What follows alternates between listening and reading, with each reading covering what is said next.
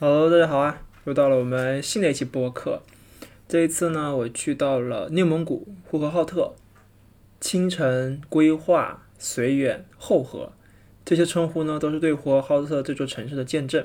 走在路上，抬头一望，北方的大青山忽隐忽现。虽为共和国东西跨度最长的省份，但其中却充满了浓厚的晋语。哎，冀语、晋语，就是反正就是山西语系吧。整座城市里有着一股晋陕风格。除了满大街有文字的地方，它都晒都带上了蒙语、蒙文以外，与大多数城市无异。呼和浩特的嗯市区不大，一天基本上就可以逛完，但这其中的历史之厚重，令人回味无穷。塞指的是要塞，就是大多就现在大大部分时候其实都在说的是呃万里长城，就是包括啊。怎么从秦始皇开始的，到明朝就是连续修的这些统称，就是万里长城这个地方。塞北呢，就是长城以北。那么塞上青城呢，指的就是呼和浩特。呃，东西横跨接邻八个省，东西直线距离呢是两千四百公里，几乎涵盖了除了海洋以外的所有地势地貌，就连语言也充满了三大语系。从最东边到最西边呢，开车需要四千五百公里。如果是一路不停的开呢，需要将近三天的时间。东西时差呢达两小时。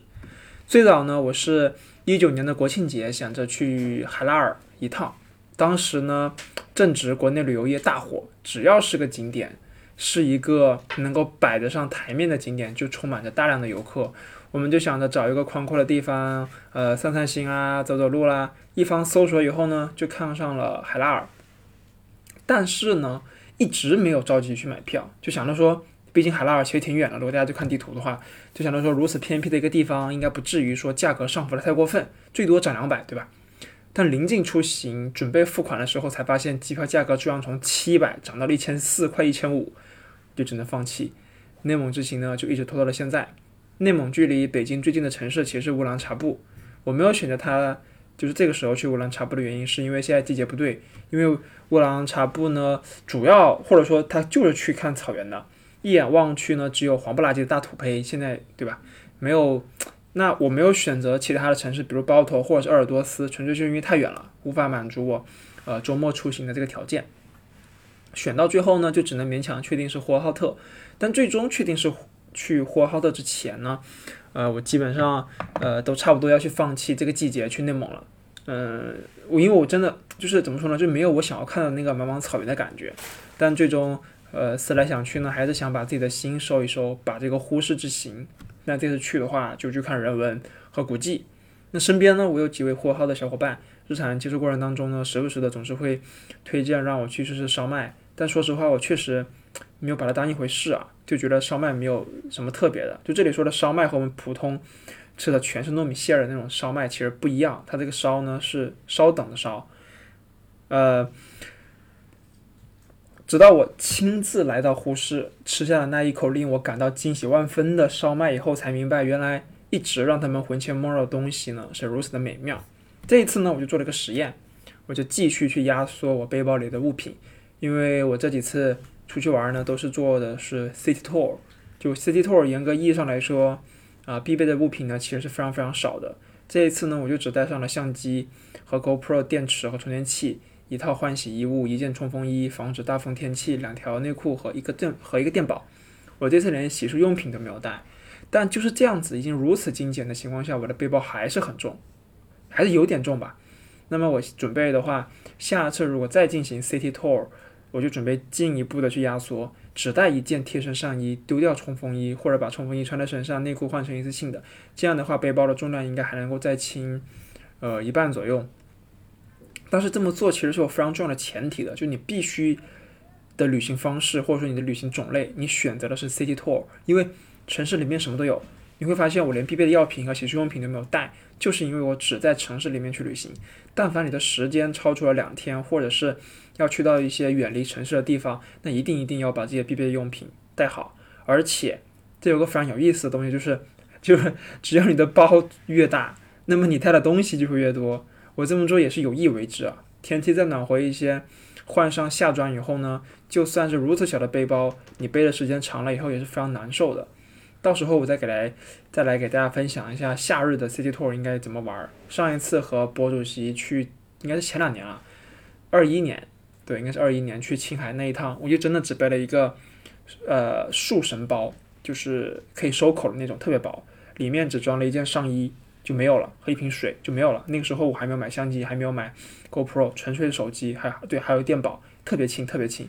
然后博主席还背了一个。他还背了笔记本 iPad，巨沉的包。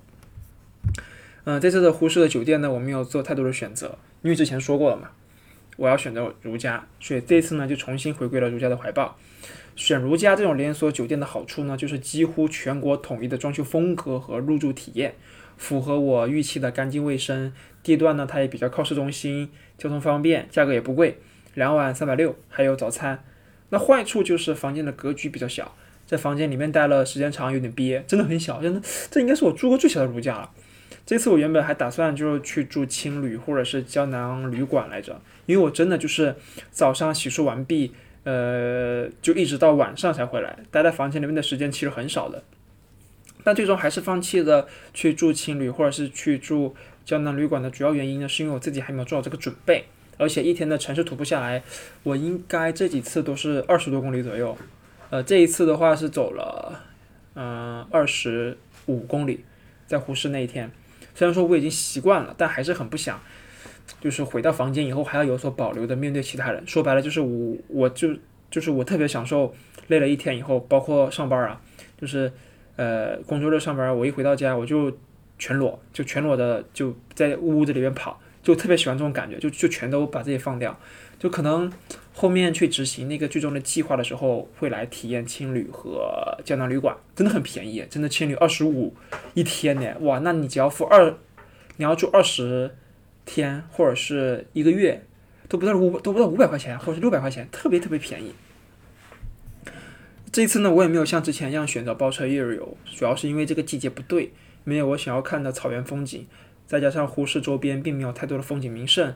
马蜂窝上的一日游，他们的 都跑到包包头去了，所以就放弃了。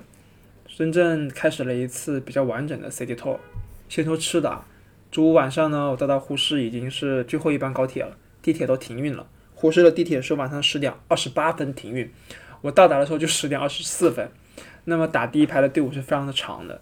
最终等到我办理好入住，来到房间的时候，已经是晚上的十一点半了。就随便吃了点东西呢，就呼呼睡去。第二天一大早。才继续精简背包，出门去找烧麦。为了避免踩坑呢，我第一顿烧麦先选择了老绥远烧麦馆这家连锁店。虽然是一个连锁店，但我个人觉得味道已经算很不错了。但到了第三天的时候，我又是随意找了一家在酒店周边的烧麦店，就在那个店里点了一两的烧麦，就这么一夹一拿一吃，哇！对比之下，与老绥远那种连锁店。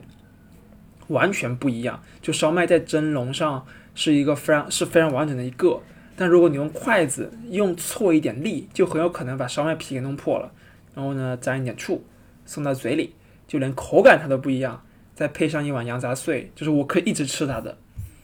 就这样，在呼市吃的五顿饭里面，呃，我干了四顿烧麦，剩下的一顿是去了格日勒阿妈奶茶馆。再次说明一下，就一个人吃饭真的很难点菜。我特别想吃硬菜，比如烤肉啊、烤羊排啊、水煮羊排啊、手剁羊排这种这种东西。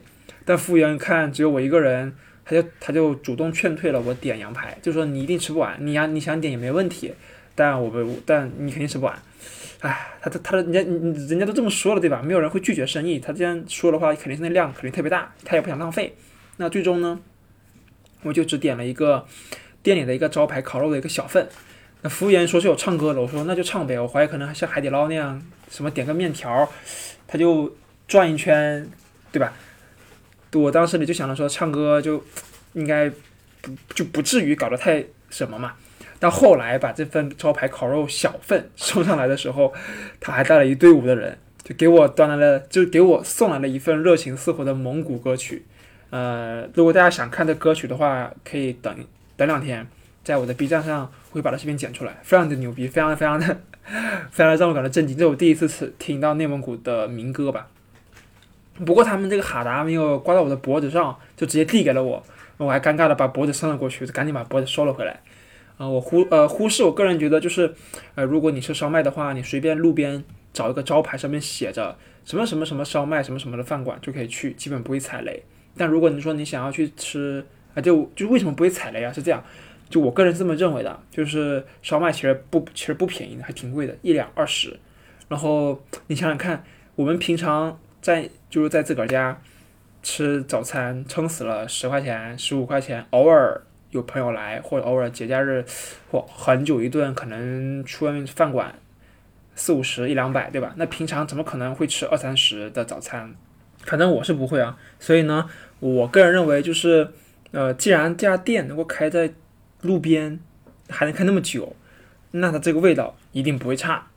那如果说我们想要吃猛餐的话呢，那这个饭馆呢，还真得就是好好的去挑一挑。毕竟猛餐其实就在吃肉，吃肉讲究的就是一个氛围。那边吃肉边载歌载舞的话，那才能够比较深刻的去感受到内蒙的特色。呃，至于就是人文和古迹，呃，我因为我去，嗯，呼市到达的其实是呼和浩特东站，地图上你看的其实东站和地图上不远，距离新华广场其实也就九公里。我原本打算就在住在这个嗯东站附近，但仔细一看地图，呼市有名的建筑都在旧城附近。在东站属于其实就是就是绕大就是绕大路了，最终呢证明了我的选择其实是正确的。大家如果有机会同样来到呼市，我推荐呢直接住在新华广场附近。新华广场呢其实是呼市两条地铁的交汇处，东西南北去哪都行。呃，这个广场下面呢还有一条呃地铁网红街，虽然名是这个名字它不太讨喜啊。但里面的内容呢，还真的让我惊讶了一下。就你能够想象，我居然在内蒙看到了海洋隧道吗？这是我第三次看到如此庞大的海洋隧道。第一次呢是在三亚的亚特兰蒂斯，那个真的是令人感到渺小。第二次呢是在广州的正佳广场，正佳广场里面它那个其实是水族箱，一片墙，好几片啊，都是水族箱，看着还挺爽的。而呼市的网红街呢，也有些类似的感觉，我个人还觉得不错，推荐大家可以来看一看。至于，网红街里面的一些吃喝玩乐啊，我个人觉得是非常适合遛娃，在这里混一下午其实是没有问题的。更惊喜的就是我还在网红街里面找到了一家电玩城，完整的电玩城哦。如果不是因为当天已经走了二十一公里，对吧？走到网红街的时候已经走了二十一公里了，就腿脚有些乏力，我真的会去好好的投完几百篮球。啊，我第二天呢从酒店出来吃好烧麦以后，我就一路西去，先是去看了公主府公园，但是我却没有找到公主府在哪。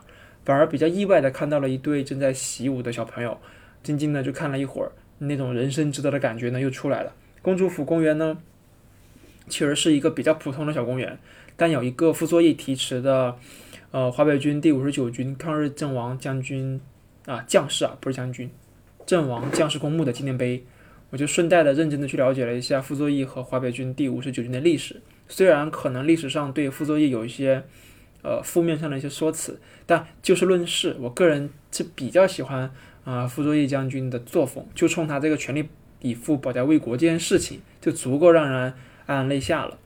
啊，对于呼市的交通啊，其实我是有些想法的，就是令人感到难受啊，就难以想象这居然是一座省会城市的交通环境。在去公主府公园的路上，我目睹了两次交通意外。第一起呢是走过一个铁路桥下，咚的一声巨响，就看到两辆车头尾相撞，其中一辆呢位于后面车子稍微，就是就是他他就是撞撞车的那个车子，他停下来啊，这就开走了，剩下那个被撞的司机就懵逼的就停好车，然后下车检查状况。那另外一起的事故呢是公交车撞上了一辆小车，小车就是往前冲，把护栏给撞掉了，车头损坏也挺严重的。就这两起事故引起了不管是桥上还是桥下前行方向的大堵车，这事故率确实有点高。还有一件比较有意思的事情就是，嗯，我准备过一个路口，呃，绿灯到了嘛，所以你就行人通过嘛。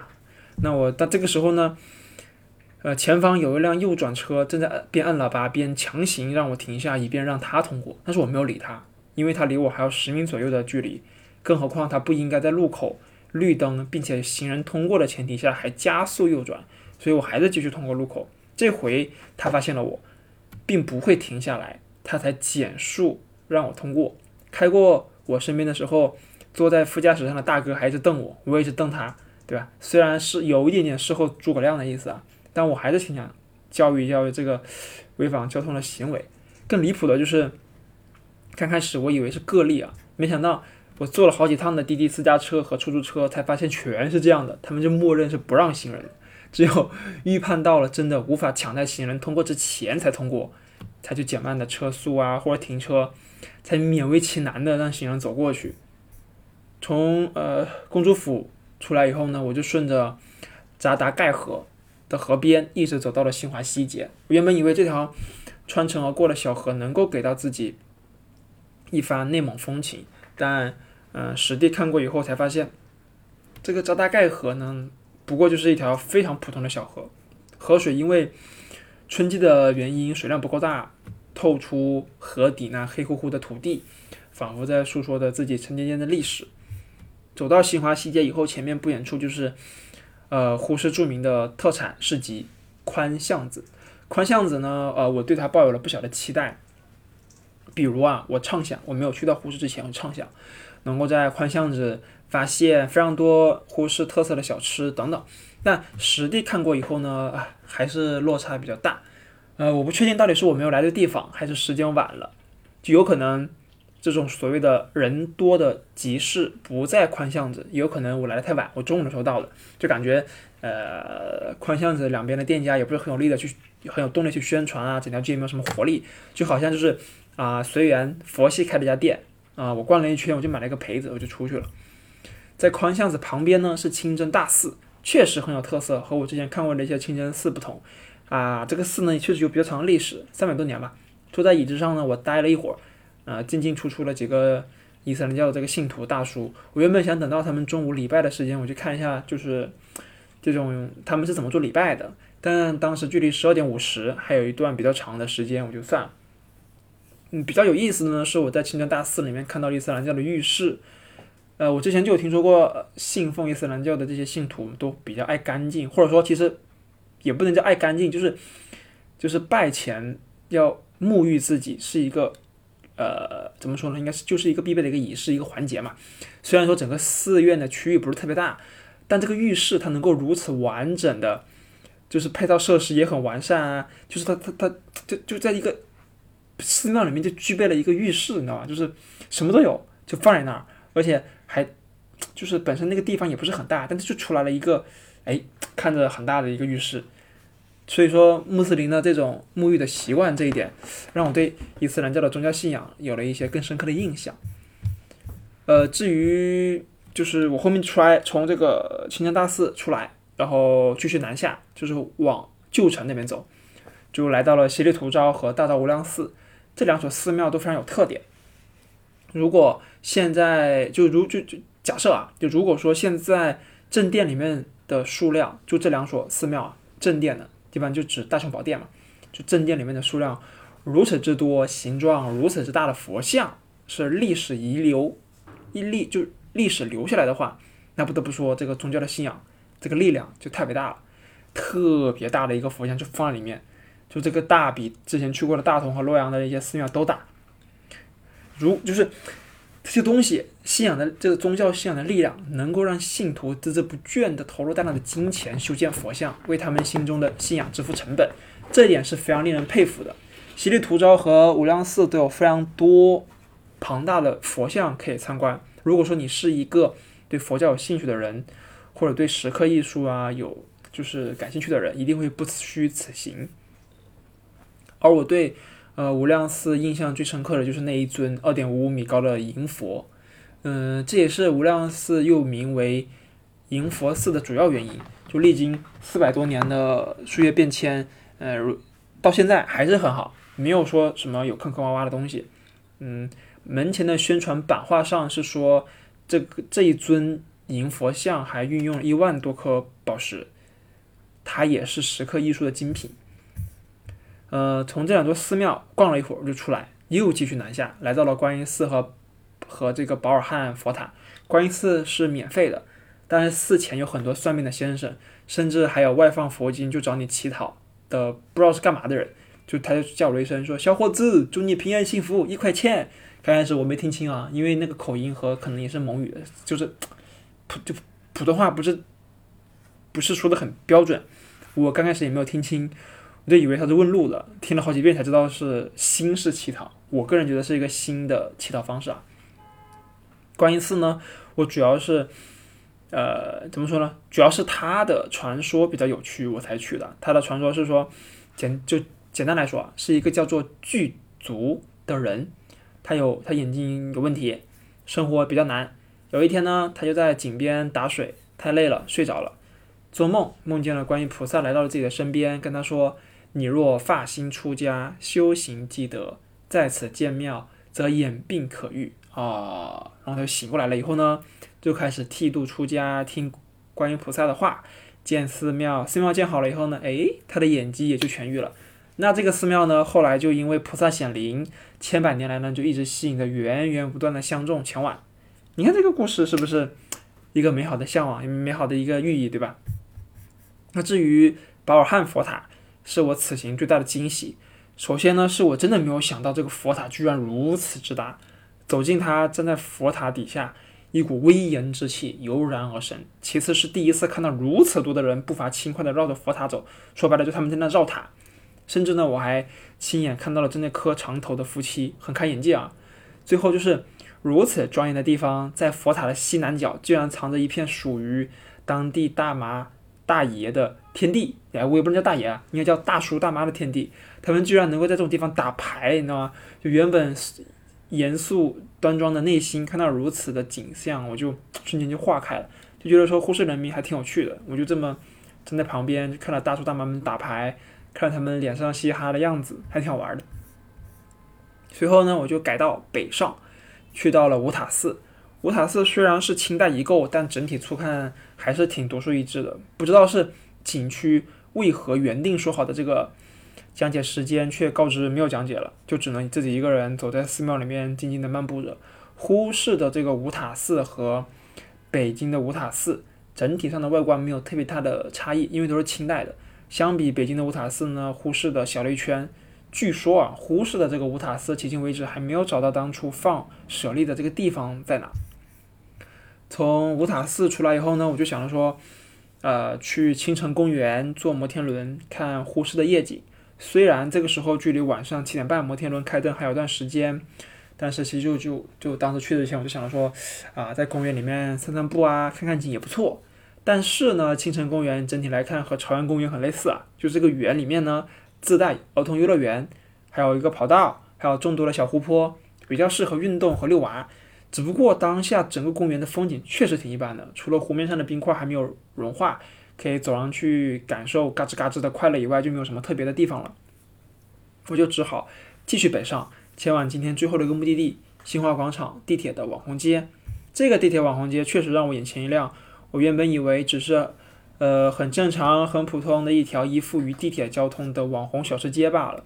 但是，呼市的政府居然真的在好好琢磨“网红”这两个字。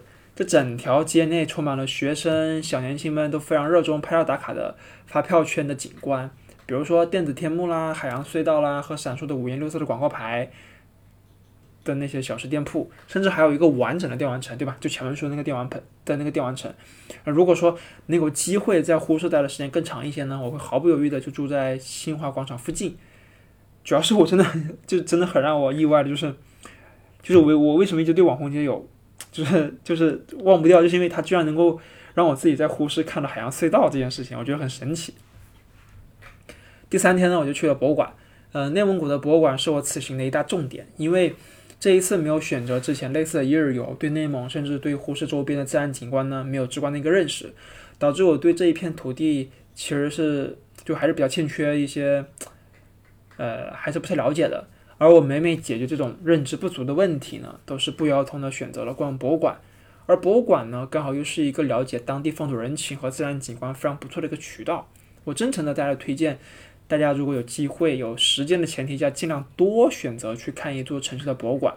虽然内蒙地大物博，但呼市已然是最具历史底蕴的城市。一天看人文古迹，对吧？那另外一天看博物馆，稍微深入了解一下，对吧？完美。呃，因为内蒙博物院它真的很大，算上正在关闭的布展的展厅，总共是四层九个展馆。想要仔仔细细的看完，需要花费你将近一天的时间，可能还不够，就看就就看个人啊。而这一次呢，我吸取了前面几次逛博物馆的经验，针对这种国家一级博物馆，优先选择官方讲解，先让讲解员呢给自己讲一遍，快速的帮我们构建起一套框架，随后我们再自行逛一遍呢，去补充里面零碎的一些内容。这样的话，整一个博物馆所要呈现给呃游客啊观众的一些内容，才能够更好的被吸收。但是内蒙古内蒙古博物馆的展馆收费有些小贵，一个展馆的讲解半小时收费六十元，没有套装。换句话说，就是如果你想要看其中最重要的三个展馆，就需要花费一百八十元和一个半小时。对比洛阳博物馆的收费标准和讲解内容，我个人是觉得有些偏贵的啊。如果有套装的话呢，我个人建议，我也不知道这个东西他们能不能听得价，我估计应该不太可能。我我还是觉得一百二十元配一个半小时是比较合适的一个区间。就在我准备付钱的时候呢，来了个大哥，他跟我选择同样的展馆，就说跟那小弟一样吧。我当时要这脸皮厚一点就好了，应该跟大哥说，哎，那你就来我的讲解团队，对吧？咱俩平摊。但可惜就可惜在了咱这个嘴，最终还是没有能张开，死要面子。整个讲解过程呢，我觉得体验不太好。首先呢是耳机的问题，声音呢时有时无。其次呢，这个讲解员吧，他老在问我问题，就是你知道什么什么什么，你听说过什么什么，你清楚什么什么吗？等等这些问题，让我不是很舒服。虽然可能是这个方式，可能是他们选择的一种去拉近，就是呃游客啊聆听体验的一种方式，但我实在是不喜欢这种被问式讲解，反而比较喜欢那种引导式的讲解。比如说，哎，我们通过这个这个这个可以看出这个这个，大家猜一下这是为啥？就是激发一种我的探索欲，而不是让我一种感觉好像是花钱买教训的错觉。整体而言，我对内蒙博物院还是非常满意的，因为它有官方的咖啡厅，这点非常重要。就一个博物馆里面有咖啡厅，这给你的感觉就不一样了。基本上大家在国逛博物馆的时候，其实都会呃错过中午的饭点，那这个时候我们来呃一杯咖啡和一个小块的蛋糕，这个体验就会打满。嗯，我点了一杯摩卡，然后就是就是我我我以为仅仅只是咖啡而已，它居然还赠送了博物院的其中一个古物形状的一个拉花，就太会抓这个消费者的心态了。就文创产品，就文创的产品呢，他们做的也非常棒。如果不是因为我没有带行李箱，我真的很想把一一整套的冰箱贴和几个马克杯给带走。大家如果下次有机会去内蒙博物院的话，一定要好好去看一看这个文创产品。一定会给你带来惊喜的。从博物院出来以后呢，时间还早，我过了一个马路就继续去参观内蒙古美术馆。这是我第一次外出旅行去参观美术馆。我原本只是就是顺带看一眼，就完全不抱呃任何期待。但一进美术馆内部，我就被惊喜到了。整座美术馆一层，它就只展了万里长啊，不对，呃，名字应该是叫做《万里绿色长城图》，它不是长城啊。是绿色长城这一个展，刚开始我还没有发现什么异常的地方，就可能当时我也比较呃心不在焉，但越看到后面就越来越觉得不对劲。就这幅画我居然一直没有看到结尾，就我足足走了三个展厅才找到了这幅画的结尾。最后我又走到第一个展厅，从头到尾从就从头到尾仔仔细细的看了一遍，并且把创造这幅画的纪录片我也给看了。这是我第一次见识到。如此长的长篇巨作，就好像是就好像是把东西直线距离两千四百公里的内蒙古风光都画了出来，令人佩服。总结来说的话呢，就是西里图扎、无量寺、观音寺和保尔范啊保尔汉佛塔等等这些古迹呢，都在诉说的呼市那沉甸甸的历史。审美文化呢，充斥着呼市的大街小巷。虽然说交通比较差劲。差到有多差呢？被就是差到被戏称为是塞上赌城，但我依旧觉得用奶都来形容它更为合适。呃，因为呃内蒙古这边有伊利和蒙牛两个奶厂，虽然此行我更加在意的其实是想去蒙古的牛奶生产基地去参观它的生产线，看看这个我从小和大陪伴了一整个童年和青少年时期的牛奶生产线是怎么进行的。但是我看了看，哎呀，这个蒙牛基地它最近的评论应该是关闭了，就只能下次去到呼市的时候再争取看一看了。到最后呢，如果正在听这篇播正在听这一期播客的你是蒙呃内蒙人，甚至是呼市人的话，我也想问你一个问题啊，就是一两烧麦卖二十元，真的是广大呼市人民喜闻乐见的早餐吗？那这期播客我们就到这里啦，拜拜，我们下次再见。